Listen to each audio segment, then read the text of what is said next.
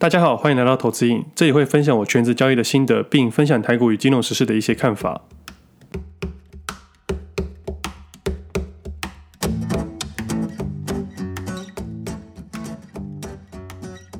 今天时间四月十二号星期一，这是我 T 七十七集节目，我是魏德。上礼拜清明节连假刚过，但我们家因为市场比较忙，所以通常都等到清明节后一个礼拜才去扫墓。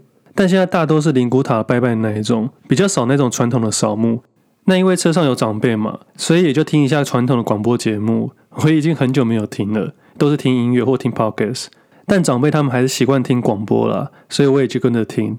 那现在自己做 podcast 也有接些业配，所以就会对广告特别有敏锐度。不听还好，听下来才发现，现在的广播节目只要聊天性质的，大部分的时间都在业配跟广告，尤其是那种健康食品，还有一大堆有的没的商品。节目主持人会不停地吹捧说这个东西有多好、多神奇、多有效，但不会说自己在夜配。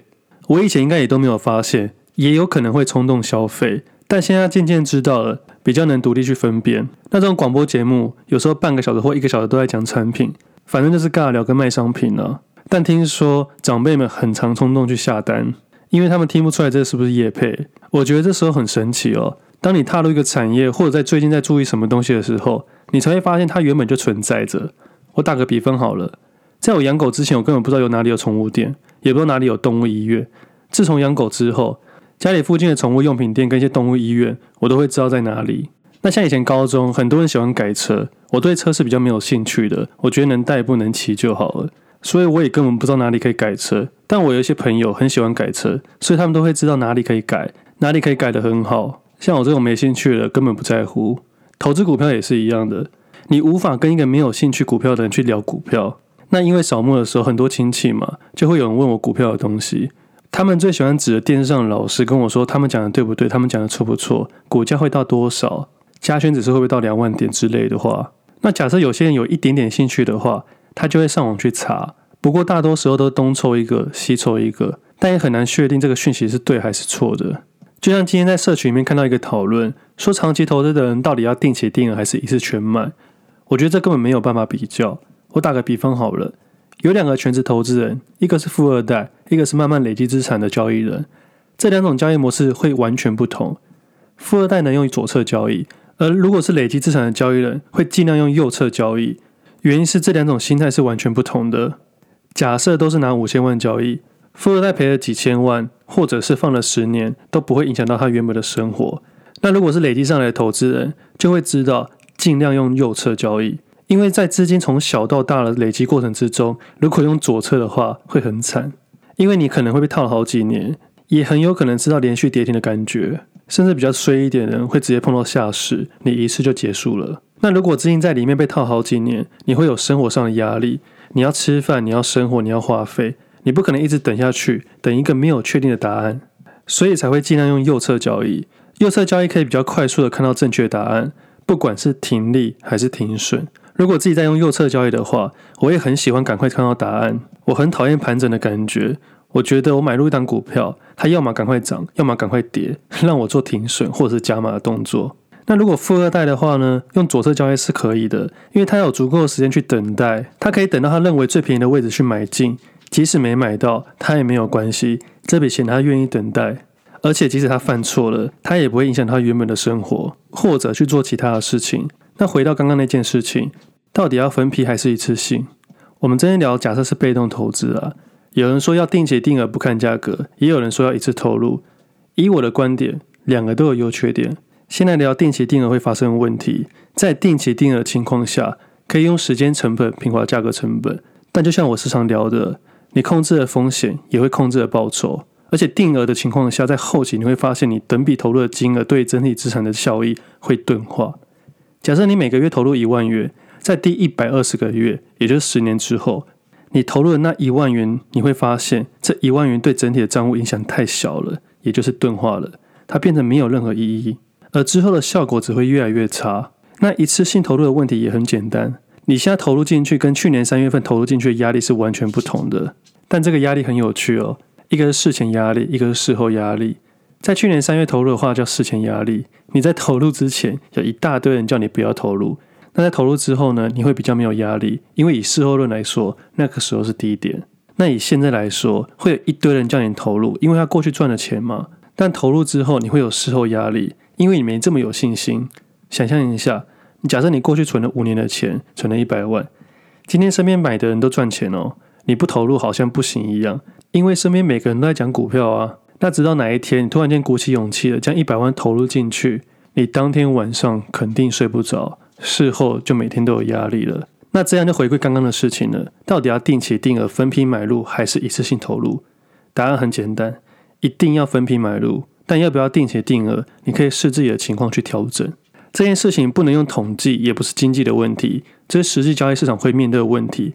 更重要的是，这是人性的问题。在数字里面，你无法用数字来看到到底是恐慌还是贪婪。一档股票涨了十倍，是贪婪吗？还是恐慌？做多跟做空的感受是完全不一样的。所以说，不要去找个标准答案，你一定要适时去调整。以我自己的看法来说啦，我把它两个综合起来，我一年只给自己几次决定，资金会放到那边。对我来说，整体金融市场的商品这么多，我不会狭义的认为只有股票市场。我今年第一笔的投资在二月底的美金。剩下的决定目前都还没有决定，我还在观察整体金融环境。假设我认为美金有出现我认为第二次切入点，我也可能切入第二次美金。那假如我认为股票市场有到我喜欢的位置点，我也有可能切入股票。那假设例如房地产跟其他创业的活动呢，我也可能把它当做投资的一部分。哦，另外说一下，房地合一税的二点零在前几天三读通过了，在今年七月以后开始上路。那一点零跟二点零的差别就是。个人从原先的持有房屋一年内出售课税十五 percent 拉长至两年，原本是持有一到两年的课三十五 percent，修改后的变成二到五年课三十五 percent 的税。那这对于一般的小资族应该没有太大的影响了。正常来说，应该都会持有超过五年以上。那像前几天这种改的政策，会不会影响到投资人的策略？我相信是会的。投资人可以尽量放广一点，放远一点。你换了一个年纪，换了一个生活方式，你的观念也会跟着改变。尽量不要太信仰某个方式，因为这个市场会变，我们也应该跟着调整。在整个资产配置里面，股票只是其中一个部分，而你把预期报酬率看在一年跟十年，也会让投资人有截然不同的做法。总归一句，当你定位好自己，不管你用哪种方法，都会是一个好的方法。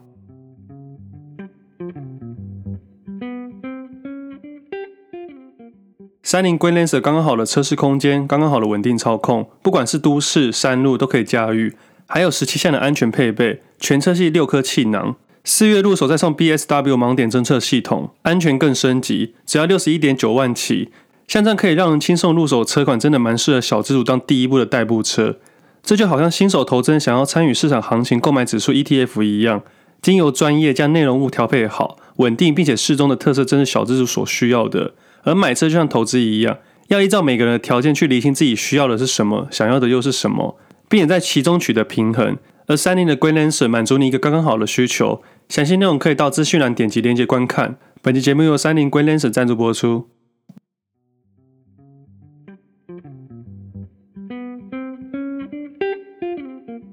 那这次车子的业配，我是真的有去看实体，也有去试乘，我是真的蛮有兴趣的。那自从上次出了车祸之后，我就很想把我家的老车给换掉，说不定我藏头第二笔资金会买车也说不定。以前不买车的原因很简单，大家总是说要把钱换成喜欢的东西。我那时候认为，交易市场里就是我最喜欢的东西，我不可能没有钱去做交易吧。后来我的交易方式改变了，我已经不像以前这么的紧迫，也比较从容一点。对交易市场也不用花太多的精力或学费去寻找各种不同的交易方式，因为我尽力把投资跟生活都定位好了，也就考虑过把钱换成其他喜欢的样子。那前几天去拜拜，我们家是那种每年都一定会扫墓的。在我有印象以来，我每年都一定会去。不要觉得每年扫墓很正常，我身边很多朋友是没有在扫墓的。但是我去年是唯一一年没有去扫墓，因为我去年正在被隔离。那去年的这时候，我才刚被结束隔离了。我还记得去年刚被赶回来的时候，股市还在低迷之中，大家都还在恐慌情绪之中。不管是技术面、基本面、题材面、筹码面，全部都是坏的。技术面的盘整格局被跌破，所有均线向下弯。